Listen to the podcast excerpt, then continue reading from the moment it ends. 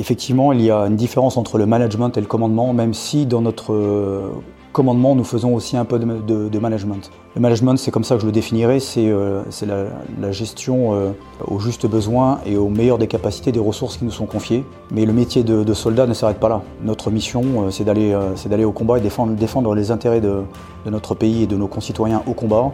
Et on peut aller jusqu'à donner la mort et la recevoir pour cela, pour remplir la mission.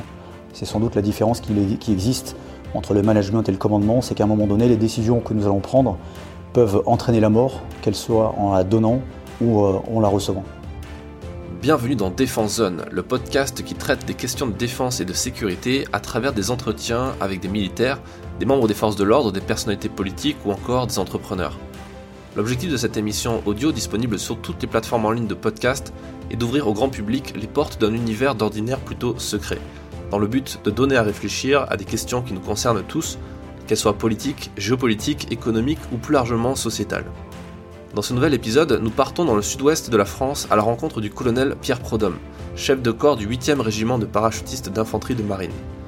Avec lui, nous allons aborder plusieurs thématiques très intéressantes, notamment le recrutement, l'entraînement, mais aussi les missions des parachutistes de l'armée de terre. Pensez à vous abonner à ce podcast pour ne pas rater les prochains épisodes et retrouvez nos articles et reportages sur notre site internet défense-zone.com. Nous vous souhaitons une bonne écoute.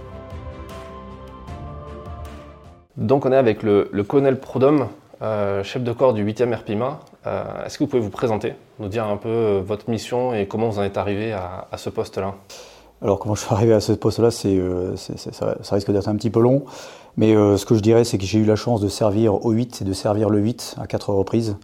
Euh, puisque euh, c'est ma première affectation au régiment en tant que jeune lieutenant sorti d'école, où j'ai servi en tant que chef de section, trois ans en, compagnie de combat. J'ai eu la chance de revenir euh, ensuite comme, comme capitaine pour commander une compagnie, puis en tant que chef ops et enfin chef de corps. Voilà. Donc c'est un, un, parcours en quatre étapes que, qui qui est particulièrement, euh, je dirais, gratifiant, parce que le, 8 est une, de ces belles boutiques que, que, l'armée de terre euh, possède, et on, sert toujours avec beaucoup de fierté dans ce, dans ce régiment. La, mission du chef de corps, c'est quoi, en quelques mots? Alors je dirais, le, le 8 fait partie de, ces boutiques qui, euh, qui, qui, avancent un petit peu toutes seules. ce sont des régiments qui, qui sont assez solides, professionnalisés depuis longtemps, et euh, qui, euh, qui connaissent un petit peu le job, hein, qui connaissent le job depuis très longtemps. Pour autant, euh, je dirais que le, le, rôle du chef de corps, ou le, le, rôle du chef en règle générale, et du chef de corps en particulier, c'est de, un, établir une vision par rapport qui soit en cohérence avec les, problématiques de l'armée de terre du moment, deux, donner l'impulsion, et puis trois, conduire le changement dès lors que changement il y a besoin. Voilà. Donc c'est vraiment de donner l'impulsion, d'orienter l'action et d'inscrire son action au sein de la manœuvre générale qui est conduite par, par l'armée de terre. Euh, si, euh, de mon côté, enfin je dirais concernant le, mon mandat entre 2019 et 2021, je dirais qu'il y a quatre grandes lignes d'opération qui, qui, jalonnent un petit peu cette, cette, action. le, premier, c'est dans, le domaine dans le domaine opérationnel, où il s'agit eh bien, de réorienter les efforts en matière de préparation opérationnelle pour préparer le régiment aux, chocs les plus durs et, aux conflits à venir, avec une, conflictualité de type interétatique qui euh, redevient un scénario crédible. La deuxième des lignes d'opération, c'est dans le domaine un petit peu logistique, où il s'agit, euh, ben, je dirais, de, gérer le matériel hein, euh, que nous confie la nation en bon père de famille. Vous savez, les ressources matérielles sont toujours comptées.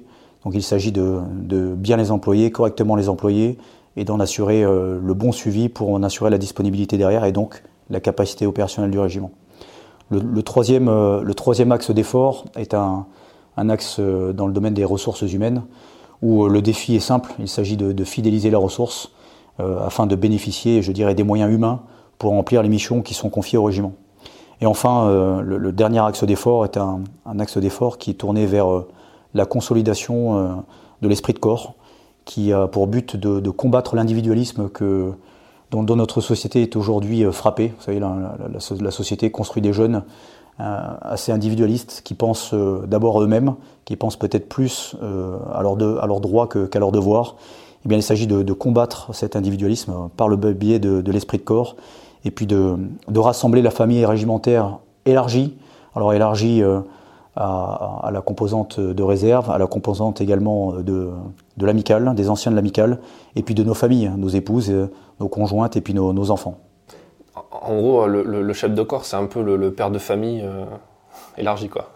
Oui, alors c'est une espèce de, de, père de famille, mais comme chaque, chaque chef à son niveau est un, est un père de famille en puissance, le caporal qui est chef d'équipe, eh bien le père de famille de deux marsouins parachutistes, le sergent c'est d'une dizaine de marsouins parachutistes, et chacun à son niveau un véritable rôle. Voilà, le, commandement s'exerce, je dirais, euh, de la, même, de la même manière un petit peu à tous les échelons. C'est avant tout euh, du commandement et de l'humain. Voilà, c'est bien ça dont il s'agit. C'est euh, dans, le privé, dans le civil, on appelle ça du management. Est-ce que c'est euh, comment on fait euh, pour, pour, gérer la pression au quotidien? Est-ce qu'il est y a une pression au quotidien en termes de, pour vous en tant que manager, en tant que commandant? Alors effectivement, il y a une différence entre le management et le commandement, même si dans notre commandement nous faisons aussi un peu de, management. Le management, c'est comme ça que je le définirais, c'est la, la, gestion euh, aux justes besoins et au meilleur des capacités des ressources qui nous sont confiées. Mais le métier de, soldat ne s'arrête pas là, parce que euh, notre mission, euh, c'est d'aller, au combat et défendre les intérêts de, notre pays et de nos concitoyens au combat. Et on peut aller jusqu'à donner la mort et la recevoir pour cela, pour remplir la mission. C'est sans doute la différence qui, qui existe entre le management et le commandement, c'est qu'à un moment donné, les décisions que nous allons prendre peuvent entraîner la mort, qu'elle soit en la donnant ou en la recevant. Du coup, gérer comme ça euh, des, ressources humaines aussi, euh, aussi élargies, parce que le, 8e RPMA, c'est combien d'hommes? Et, de femmes? C'est combien de, Alors, comme tout, comme tout régiment d'infanterie, c'est un régiment qui, euh, qui est composé d'à peu près 1200 hommes et femmes, répartis en X compagnies de combat, en service, etc. Mais c'est à peu près une force de 2200 hommes. D'accord. Ouais, c'est quand, même, quand même conséquent en termes de volume de, personnes à, à gérer. Oui, c'est conséquent, mais euh, nous avons un système euh, euh, assez pyramidal où, s'exerce de, manière prononcée la subsidiarité. C'est-à-dire je ne suis pas tout seul pour commander 1200 parachutistes. J'ai évidemment mes commandants unités, mes capitaines qui commandent les compagnies et qui sont au charbon tous les jours et qui ont la responsabilité de, 174 parachutistes. Et puis j'ai également des chefs de service qui, chacun dans leur domaine, opérationnel, logistique, ressources humaines, mon commandant second également, qui sont là pour, euh, pour euh, m'appuyer et, pour relayer, je dirais, la, direction générale que je donne. Le 8e RPMA, ce n'est pas, pas un régiment qui, a trop de mal à recruter, d'après ce que j'ai pu voir, euh, au niveau national. Comment ça s'explique Alors c'est difficile, c'est difficile d'expliquer d'où vient la notoriété du, régiment, parce que c'est un, régiment qui est assez jeune, puisqu'il a été créé ex nihilo en Indochine en mars 1951 donc un, régiment qui a 70 ans d'existence, donc un régiment jeune mais qui pour autant a un passé opérationnel très riche. Il a été engagé dans toutes les opérations qu'a conduit euh, la France depuis, euh, l'Indochine jusqu'à jusqu'à nos jours, et qu'il s'est illustré au travers de, de, grandes batailles euh, emblématiques comme la bataille de Dien Bien Phu, où c'est avec le, deuxième, le premier BEP, pardon, le seul bataillon parachutiste qui a fait l'intégralité de, la bataille. Voilà, donc il est vrai que nous n'avons pas de mal à recruter parce que nous jouissons d'une image et d'une notoriété euh, assez importante qui se relaye bien souvent de, bouche à oreille, c'est ça qui est intéressant. Alors évidemment, on fait des efforts en termes de communication via les réseaux sociaux et, nos moyens, de, nos moyens de, communication, mais je crois surtout que c'est le, bouche à oreille et les anciens du 8 qui ont été profondément marqués par ce régiment à la forte personnalité et à l'esprit de corps très puissant, euh, qui, ont été marqués au fer rouge toute leur vie euh, par euh, la, force des relations humaines et la simplicité des relations humaines qui, qui scie entre les différentes catégories. Et, finalement, ce sont les meilleurs ambassadeurs du régiment. Et j'ai bon, bon, nombre d'exemples de, jeunes marsouins qui, à l'engagement, lorsque je leur pose la question, alors pourquoi le 8e RPIMA Eh bien, certains me disent, voilà, j'en ai entendu parler à la télé, ou j'ai un ami qui m'a dit de choisir le 8, ou j'ai quelqu'un de ma famille qui est militaire, qui sert dans une autre arme, dans un autre régiment, mais qui m'a dit euh, je te conseille d'aller au 8. Voilà, donc je, pense que euh, c'est surtout le fruit du, travail des différents ambassadeurs qui un jour ont servi au, régiment, qui font que nous jouissons de cette excellente notoriété. Vous êtes très actif aussi sur les réseaux sociaux, quand vous venez de dire aussi, hein, les, informations sont... Enfin, vous avez une grosse page Facebook, vous avez euh, une chaîne YouTube aussi, il me semble. Euh, pourquoi ce choix? Est-ce que c'est un choix unique, entre guillemets, ou est-ce que tous les régiments communiquent comme ça Ou c'est quoi votre particularité en termes de communication à destination du recrutement? Alors, je ne sais pas si nous sommes particuliers en la matière.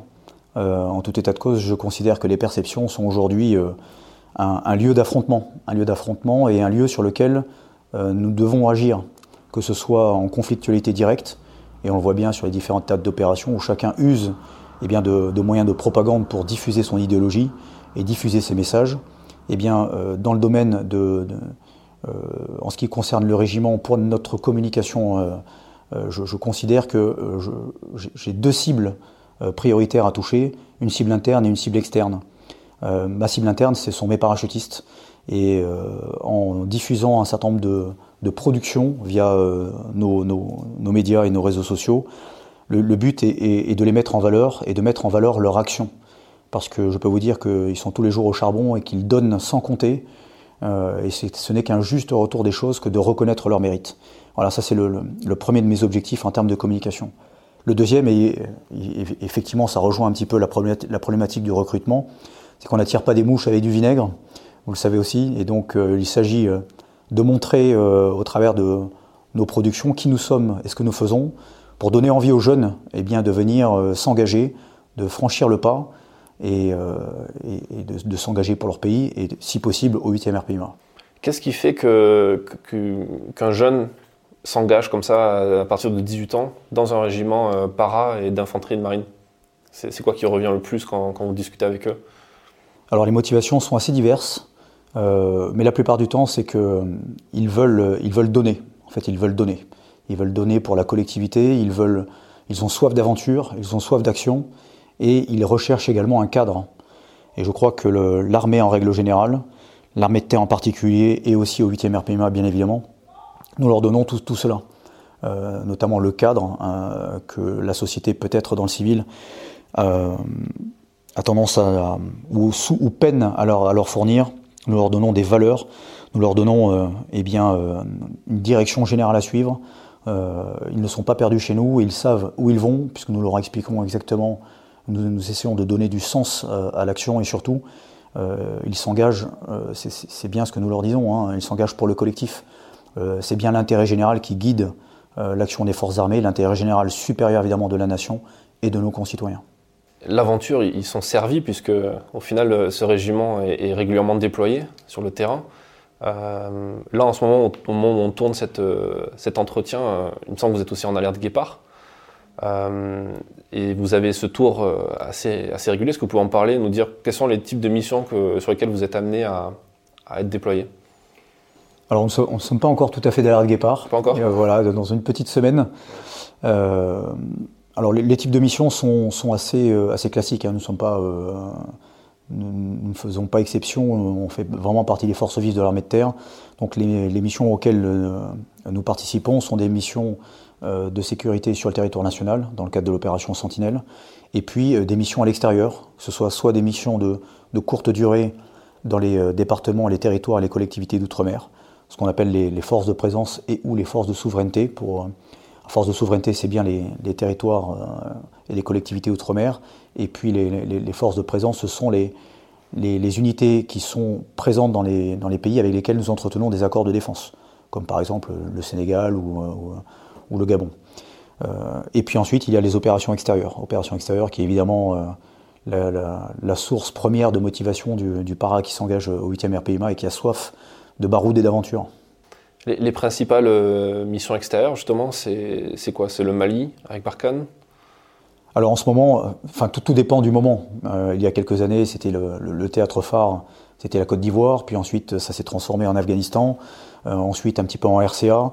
Aujourd'hui, effectivement, le, théâtre d'opération majeur sur lequel l'armée de terre est engagée, c'est bien la bande sahélo-saharienne, donc le, voilà, le Sahel, le Mali, pour, citer plus précisément le pays. Donc c'était un théâtre sur lequel les, les, paras ont évidemment envie d'être projetés pour pouvoir faire leur métier tout simplement.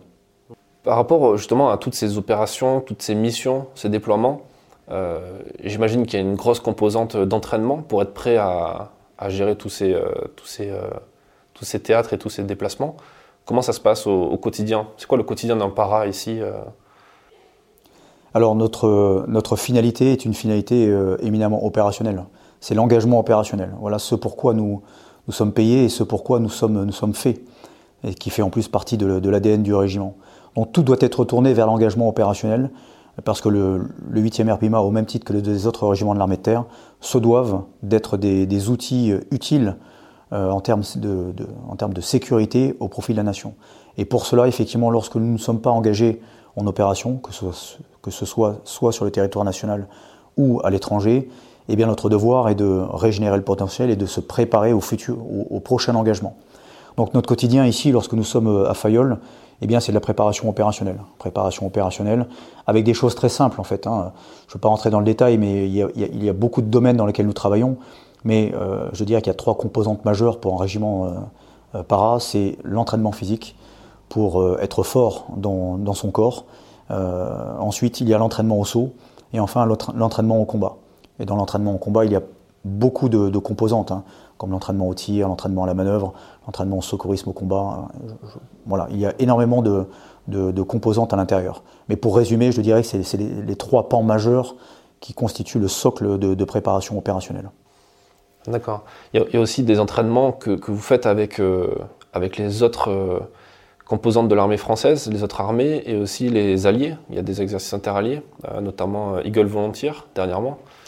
Oui, alors pour se préparer à l'engagement opérationnel, parce que un régiment d'infanterie ne sera jamais engagé tout seul, il sera toujours engagé à côté d'autres armes.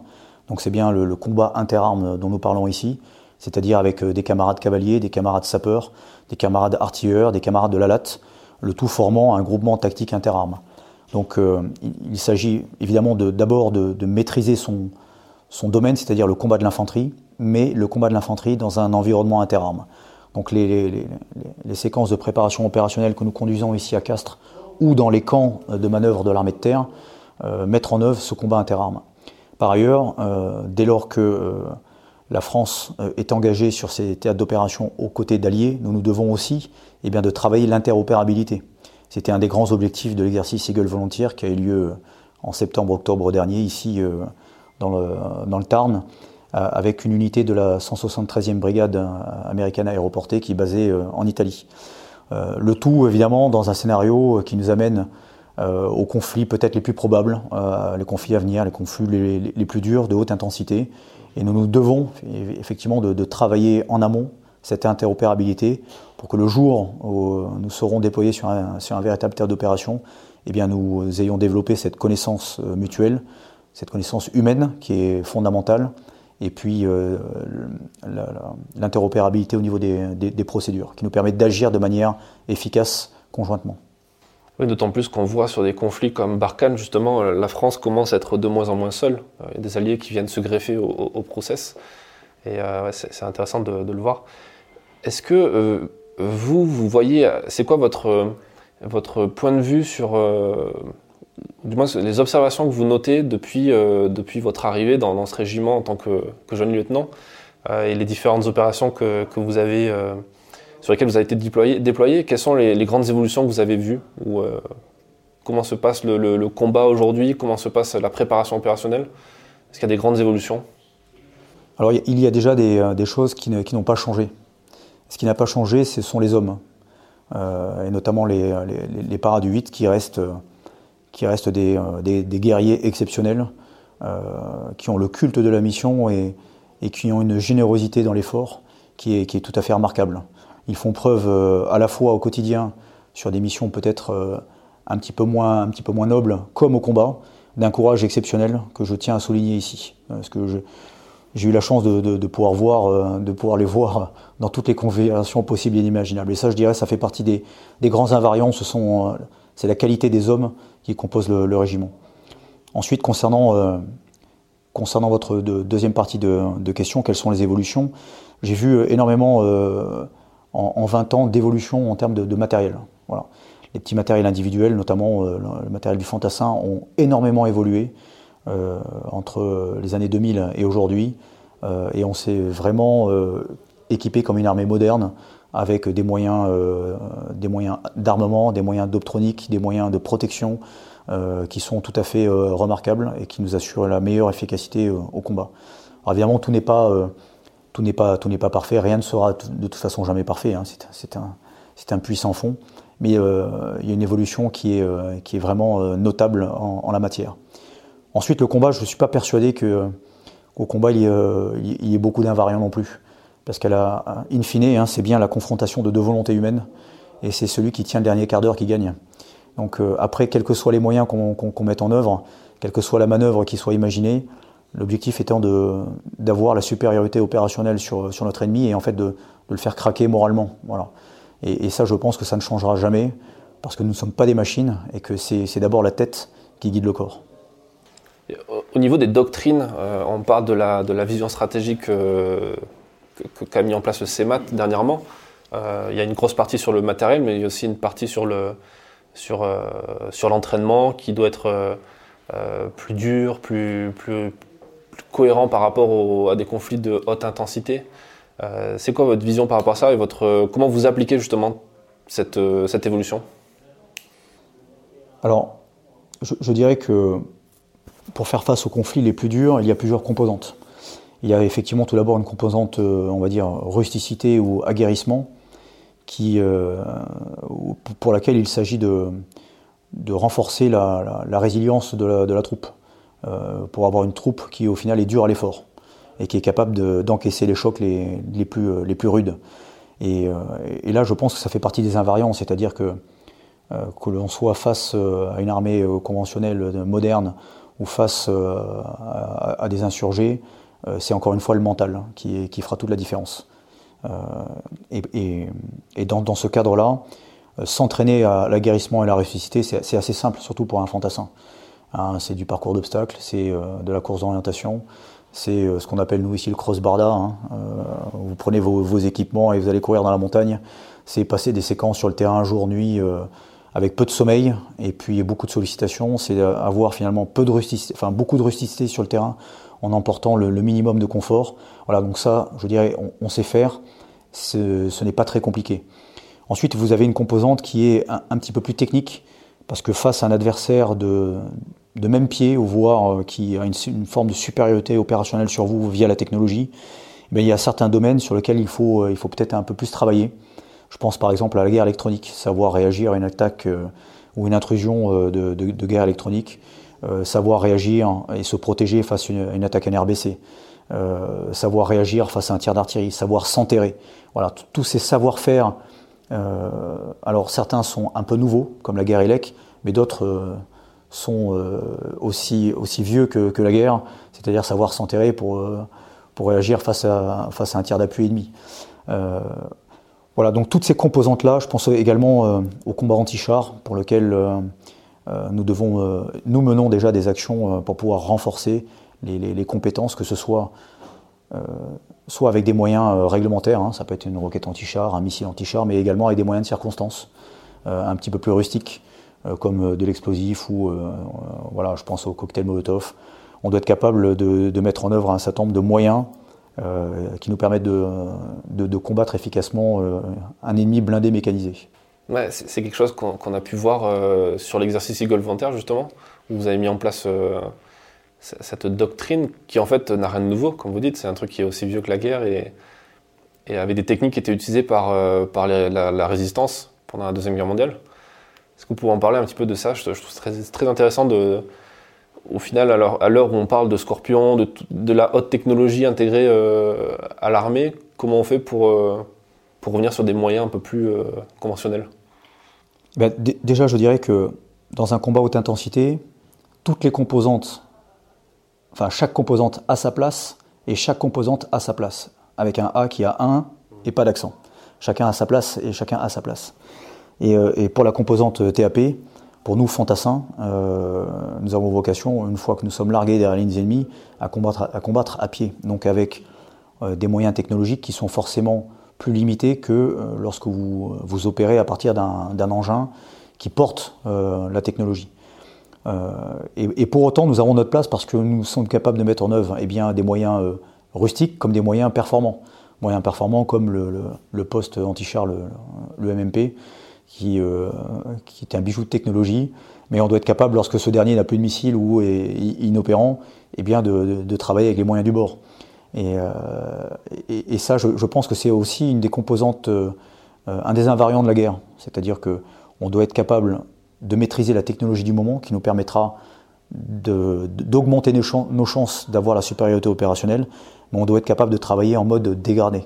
Parce qu'in fine, encore une fois, je me répète, hein, mais c'est euh, bien le, moral qui, euh, qui, fera que la décision sera remportée dans, un camp ou dans l'autre, et non pas le matériel. Hein. C'est bien le moral qui, euh, qui comptera. D'où l'importance de l'esprit de corps, d'où l'importance de, de, lutter contre l'individualité, comme vous disiez au début. Oui, il n'y a pas de Rambo chez nous, hein. ça, ça n'existe pas, c'est juste au cinéma. notre force provient du collectif. Et euh, oui, c'est un petit peu à l'image d'une équipe de rugby. Euh, une équipe de rugby n'est rien, enfin, je veux dire, un ailier n'est rien tout seul, un avant n'est rien tout seul, un arrière n'est rien tout seul. On a besoin du pack, on a besoin des ailiers, on a besoin de l'arrière, on a besoin de tout le monde. Et c'est la force du collectif qui fait qu'à la fin, on arrive à marquer l'essai ou pas.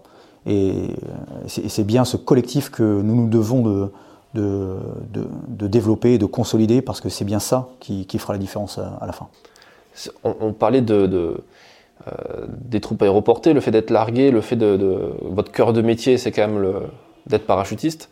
Euh, sachant que dans les conflits aujourd'hui, il y a peu en fait au final d'opérations aéroportées.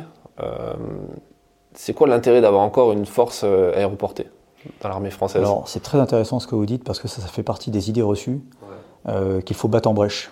Parce que depuis la Seconde Guerre mondiale, il y a eu des milliers d'opérations aéroportées qui ont été menées par euh, les, différents pays qui possèdent cette composante. et je dirais que l'armée française, la dernière opération aéroportée qui a été menée, c'est pas très loin de nous. Hein, S'il y a quelques mois en arrière, par le 3e RPMA dans le Sahel. Donc des opérations aéroportées sont menées en, permanence. Elles ne sont pas forcément connues parce que euh, ça fait partie d'une des phases de la manœuvre. Voilà, sauter en parachute n'a pas de finalité en soi, c'est la mission derrière. Mais l'avantage de sauter en parachute, c'est que vous vous insérez par surprise à un endroit qui, est forcément clé dans, le dispositif ennemi et que vous, vous cherchez justement à le déstabiliser.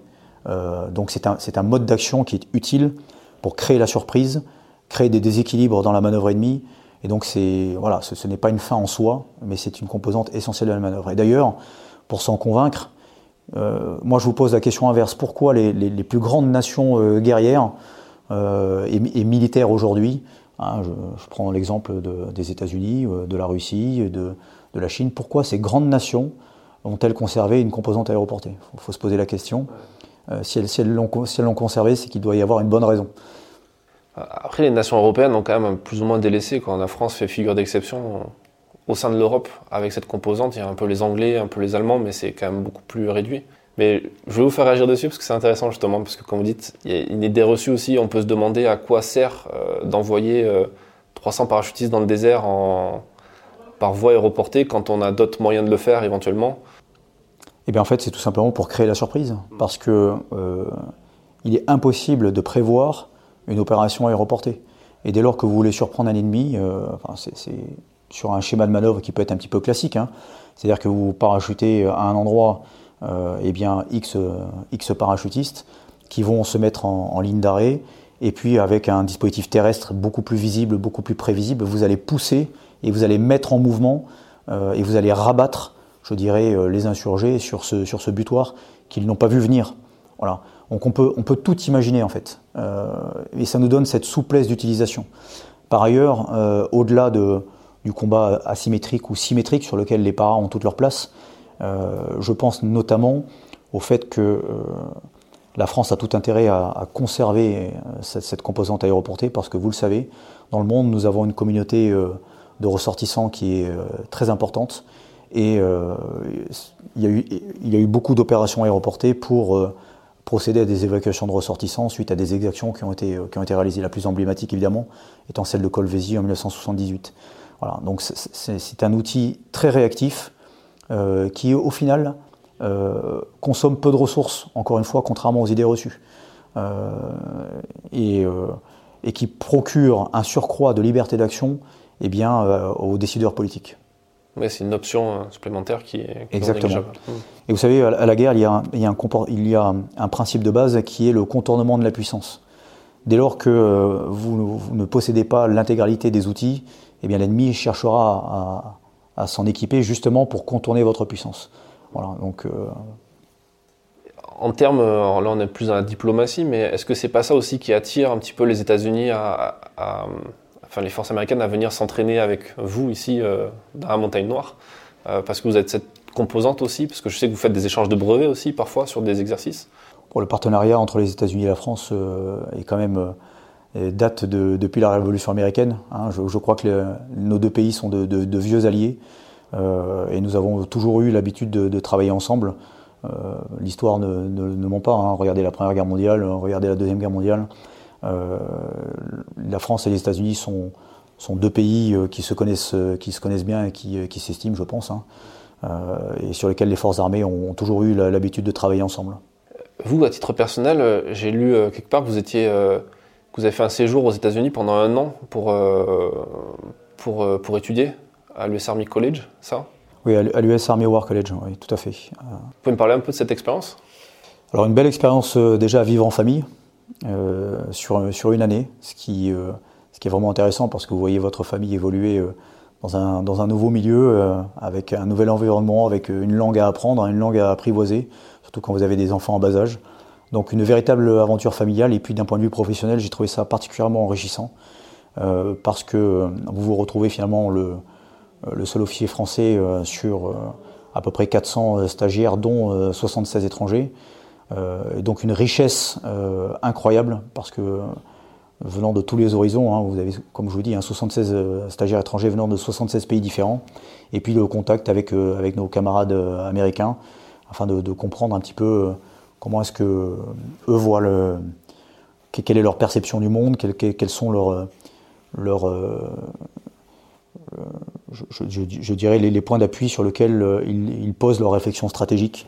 Donc c'est toujours intéressant d'approfondir cette connaissance de, nos alliés et, euh, de, créer aussi des connexions.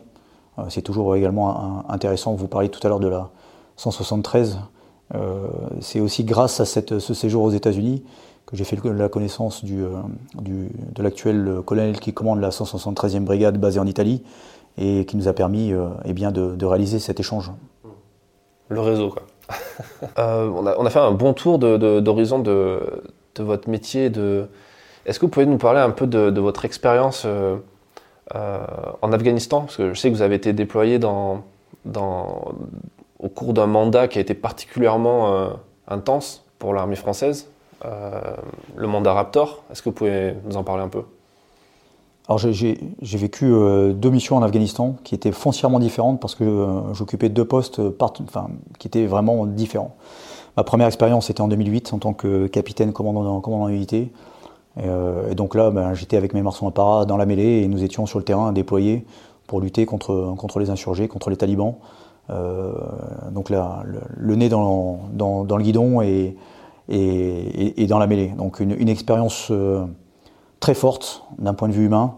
Euh, nous étions engagés au, combat de manière quasi euh, quotidienne, donc euh, beaucoup, de, beaucoup de souvenirs et de moments un petit peu difficiles aussi, mais une expérience inoubliable et qui, qui, nous a permis de, tisser aussi ces liens dont je vous parlais tout à l'heure entre certains, certains de mes parachutistes et, moi-même que je connais depuis, depuis plus de 20 ans.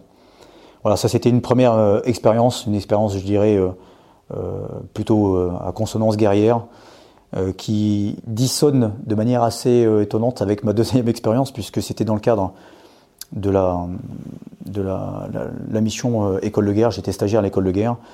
Et, donc j'étais à ce moment-là déployé sur Kaboul en tant qu'adjoint en conseiller communication, qui lui conseillait le général qui commandait la task force Lafayette, donc l'unité, la brigade française qui était déployée en Capissa. Et donc euh, c'est plus sous un prisme communication que j'ai vécu ce mandat, euh, un mandat très intense parce que effectivement il, y a eu euh, beaucoup, de, tués dans les, rangs français. Et puis il y a eu des événements aussi assez incroyables comme je dirais le, la mort de Ben Laden hein, suite à l'action américaine au, Pakistan. Donc des, événements à traiter en termes de communication qui étaient particulièrement intéressants. C'est sur ce mandat qu'il y a eu également le, décès d'un photographe du CIRPA, qui était un événement qui n'était pas arrivé depuis très longtemps, qu'un communicant de l'armée tombe au combat. Alors quand on parle de guerrier, il y a le guerrier qui tient le fusil, et puis ensuite il y a le guerrier de l'image, qui lui euh, a troqué son fusil avec euh, soit par une caméra, soit par un appareil photo. Et euh, je, je, je, une, je dirais une admiration sans borne pour ces guerriers de l'image, parce que lorsque ça tire dans tous les sens, eh bien, eux conservent leur, leur, leur, leur moyen de leur d'image, hein, leur caméra, et suivent au plus près pour pouvoir témoigner de ce qui s'est passé. Et euh, il, faut il faut énormément de courage parce que le, réflexe premier de, tout humain normalement constitué, c'est de, justement de se protéger. Eh bien, eux s'exposent, euh, s'exposent, et pour pouvoir témoigner de, ben, eh bien, je dirais des, actions de combat, des actions de feu. Et effectivement, euh, nous avons perdu un de nos camarades lors d'une lors de, de, ces actions de feu, ce qui montre bien que l'engagement de tous, hein, ce n'est pas parce qu'on ne porte pas un fusil, euh, qu'on n'est pas un guerrier euh, dans la main. Et c'est le, Sébastien Vermeil donc, euh, qui, qui, qui, a perdu la vie à ce moment-là. C'était un 13 juillet, je crois, c'est un 13 juillet 2011, de oui, oui. C'est quoi le, donc deux mandats complètement différents Qu'est-ce que ça vous a appris sur, sur la communication à ce niveau-là? Parce qu'au final, c'est une de vos responsabilités aussi en tant que chef de corps, la communication. Vous êtes responsable de la, de la com du, du régiment. Qu'est-ce que ça vous a appris et comment ça, impacte votre euh, communication aujourd'hui au quotidien? Alors, je vous ai parlé tout à l'heure du champ de bataille des perceptions. Et je pense que cette mission m'a aidé à comprendre euh, l'importance de ce, champ de bataille. Il ne faut pas négliger. Parce que euh, vous pouvez sur le terrain avoir une victoire tactique, mais une défaite stratégique parce que d'un point de vue communication, eh bien le, le, les résultats obtenus sur le terrain ne, sont pas du tout relayés euh, de, la bonne, manière. Et donc on peut, perdre d'un point de vue communication, même si on a gagné tactiquement euh, et d'un point de vue militaire. Donc les deux sont forcément liés, euh, sont forcément liés, surtout dans nos, démocraties, où je dirais l'opinion publique est, particulièrement importante. Et donc ça m'a permis de comprendre l'importance des perceptions sur ce champ de bataille qui, qui est immatériel mais qui est ô combien important. Alors comment est-ce que ça agit sur euh, la communication que nous menons aussi aujourd'hui du régiment? Alors c'est déjà une communication qui est très différente parce que ce n'est pas une communication opérationnelle qui relève euh, de l'état-major des armées. Nous faisons une communication dite plus organique avec les deux objectifs que je vous ai indiqués tout à l'heure. Hein.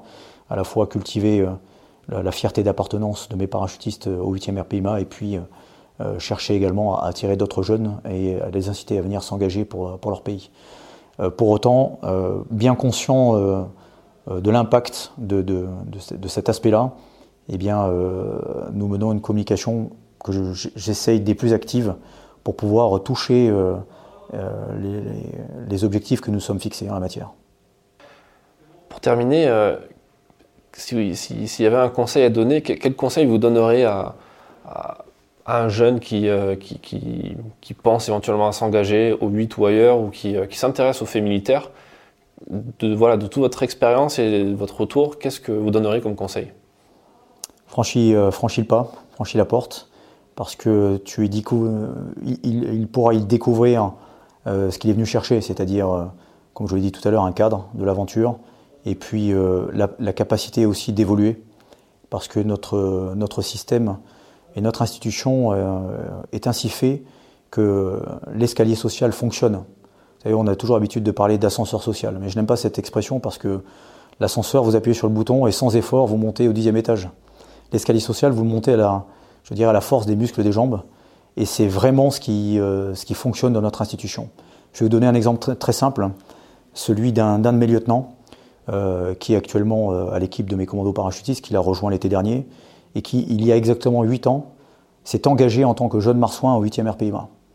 donc il a grandi au sein du 8, il a fait ses preuves, il, a, il, a fait son trou, euh, et euh, à la force du poignet, et grâce au mérite, qui est quand même euh, quelque chose de prégnant au sein des armées, eh bien, il a gravi les, différents échelons, il a réussi un concours exigeant, il, il s'est très bien classé pour pouvoir choisir à nouveau le 8e RPMA, et il est revenu avec euh, eh bien, deux barrettes de lieutenant aujourd'hui, et il est au, commando para. Et ça, c'est un, un magnifique exemple d'escalier social qui, euh, qui doit, je dirais, euh, inciter nos jeunes à franchir le pas et à se dire, eh bien, en avant, je, me donne les moyens de mes ambitions, je n'ai pas envie d'être un assisté, j'ai envie de j'ai envie de progresser et j'ai envie d'y aller. Voilà. Mmh. Ah, c'est un, bon conseil.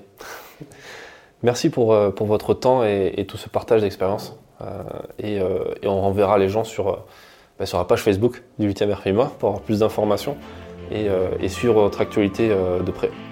Merci. Merci d'avoir écouté cet épisode jusqu'à la fin. S'il vous a plu, partagez-le autour de vous et abonnez-vous au podcast pour ne pas rater les prochains. Défense Zone, c'est aussi un magazine en ligne et en papier disponible sur le site internet défense-zone.com. Rendez-vous en description pour plus d'informations. A très vite dans un prochain épisode.